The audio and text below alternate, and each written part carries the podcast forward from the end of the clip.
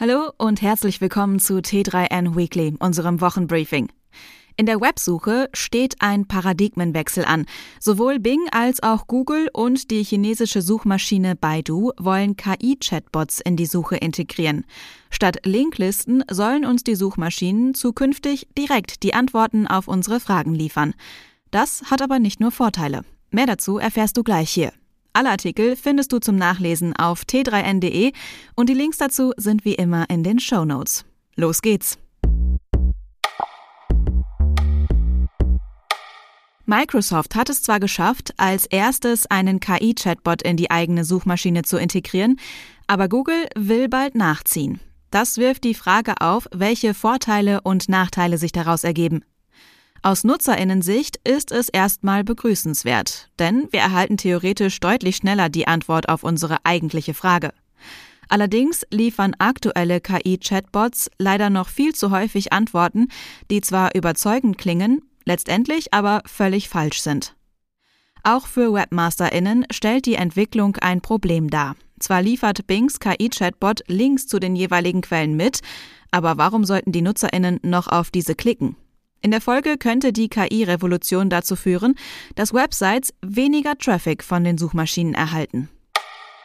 Auch beim Super Bowl wird KI künftig eine Rolle spielen, denn mit Hilfe von Deep Learning und Computer Vision haben Forschende der Brigham Young University jetzt einen Algorithmus entwickelt, der die Arbeit übernimmt, die sonst mehrere Videoanalystinnen Stunden vor dem Bildschirm hat sitzen lassen.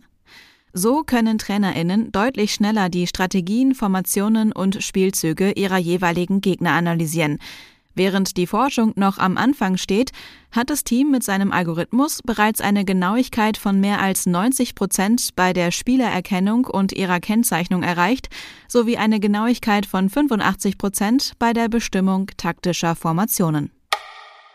Tausende Bankkundinnen haben in den letzten Monaten Briefe von ihrer Bank bekommen, stets mit dem Hinweis, dass sie die neuen allgemeinen Geschäftsbedingungen anerkennen sollen. Der Grund dafür ist ein Gerichtsurteil, das schon rund zwei Jahre zurückliegt. Denn im Frühjahr 2021 machte der Bundesgerichtshof den Banken klar, dass Vertragsänderungen nicht einfach durch Nichtreaktion einer Partei in Kraft treten können.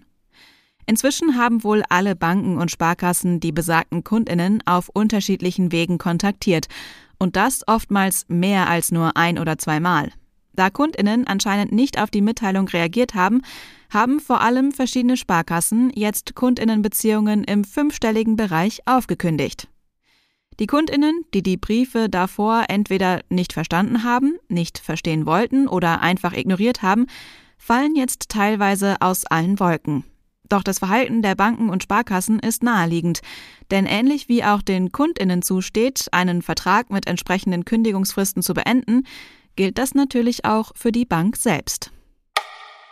Es beginnt in Spanien und Portugal. Netflix wird Nutzende in den beiden Ländern daran hindern, ihre Netflix-Accounts mit Personen außerhalb des eigenen Haushalts zu teilen, jedenfalls kostenlos. Wer seinen Account weiter mit anderen außerhalb des Hauptstandorts teilen will, wird das weiterhin tun können, muss dafür allerdings zahlen und über das richtige Abo-Modell verfügen.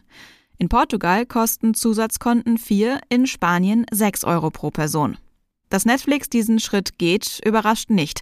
Der Dienst hatte zuvor das Account-Sharing bereits in verschiedenen lateinamerikanischen Ländern eingeschränkt. Nun hat die Streaming-Plattform neben Spanien und Portugal auch Kanada und Neuseeland in die Liste der Länder aufgenommen, in denen das Account-Sharing strikter eingeschränkt werden soll. Ob die Einschränkung des Account-Sharing auch in Deutschland, Österreich und der Schweiz kommen wird, ist unklar. Netflix hat immer wieder deutlich gemacht, dass die Einführung der Einschränkungen nicht für alle Länder geplant ist. Um dem erschwinglichen HomePod Mini nicht die Show zu stehlen, nahm Apple den teureren HomePod im Großformat Anfang 2021 aus dem Programm. Jetzt bringt der Hersteller den Smart Speaker zurück auf die Smart Home Bühne. Überraschenderweise zum gleichen Preis von 350 Euro. Im Test überzeugt der Apple HomePod 2 mit bewährten Talenten und einigen zusätzlichen Zugaben.